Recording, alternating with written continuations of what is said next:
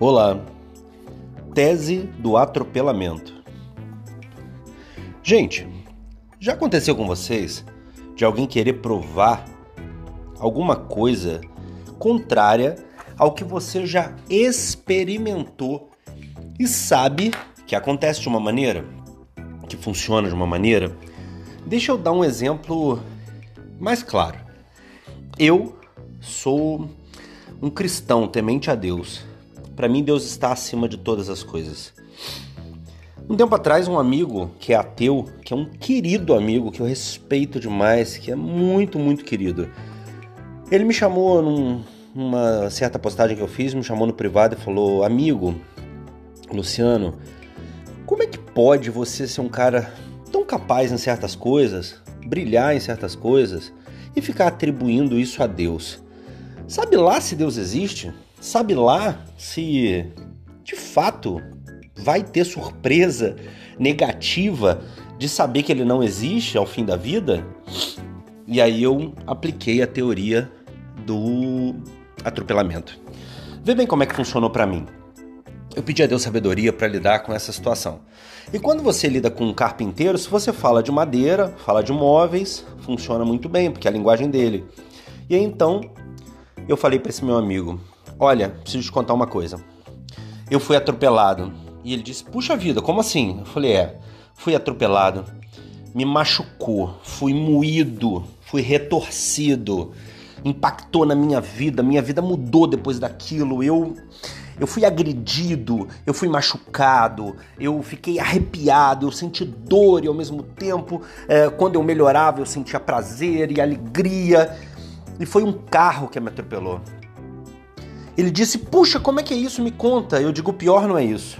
O pior é que você, mesmo sabendo desse atropelamento, da gravidade que foi, das consequências que ele trouxe, do impacto na minha vida e o quanto eu me tornei diferente depois desse atropelamento, você quer provar para mim todos os dias que o carro nunca existiu. Você entendeu?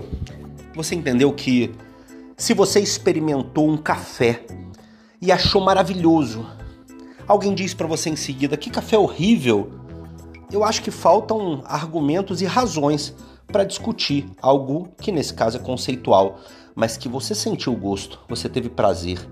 É, mas algo que não seja conceitual talvez possa funcionar assim: o café foi derramado no seu braço e te queimou gravemente, severamente.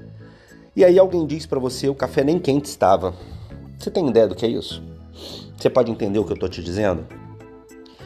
Pare de discutir questões que você de fato experimentou e tenha convicção de que aquilo é daquela maneira. Pare de perder tempo com pessoas que simplesmente querem gerar dialéticas e até celeumas, problemas, discussões, desconfortos, tá certo? No meu caso, em relação ao meu atropelamento, ao meu carro e ao meu Deus, eu não tenho dúvida de que vale a pena não discutir, mas falar a respeito. É, porque se ele é a coisa mais importante da minha vida, meu, meus amigos, na minha humilde opinião, merecem ao menos ouvir falar. Ou merecem ouvir a respeito. E eu não tenho dúvida de que eu preciso fazer isso. Mas falando de outras coisas, eu quero que você reflita se você não está dedicando muito tempo para discutir coisas que ao invés de ter ouvido falar e esteja querendo defender, você experimentou. Você sabe exatamente como é, o que é, do que se trata, de onde veio para onde vai, como é o meu caso com Deus. E o seu caso? Eu gostaria de saber se o seu caso com Deus também é assim. Se for, me conta. Se não for, usa essa teoria do atropelamento, a tese do atropelamento, para as outras coisas da sua vida e pare de discutir algo que é indiscutível. Ok? Luciano de Paula aqui, um forte abraço. Tchau, tchau.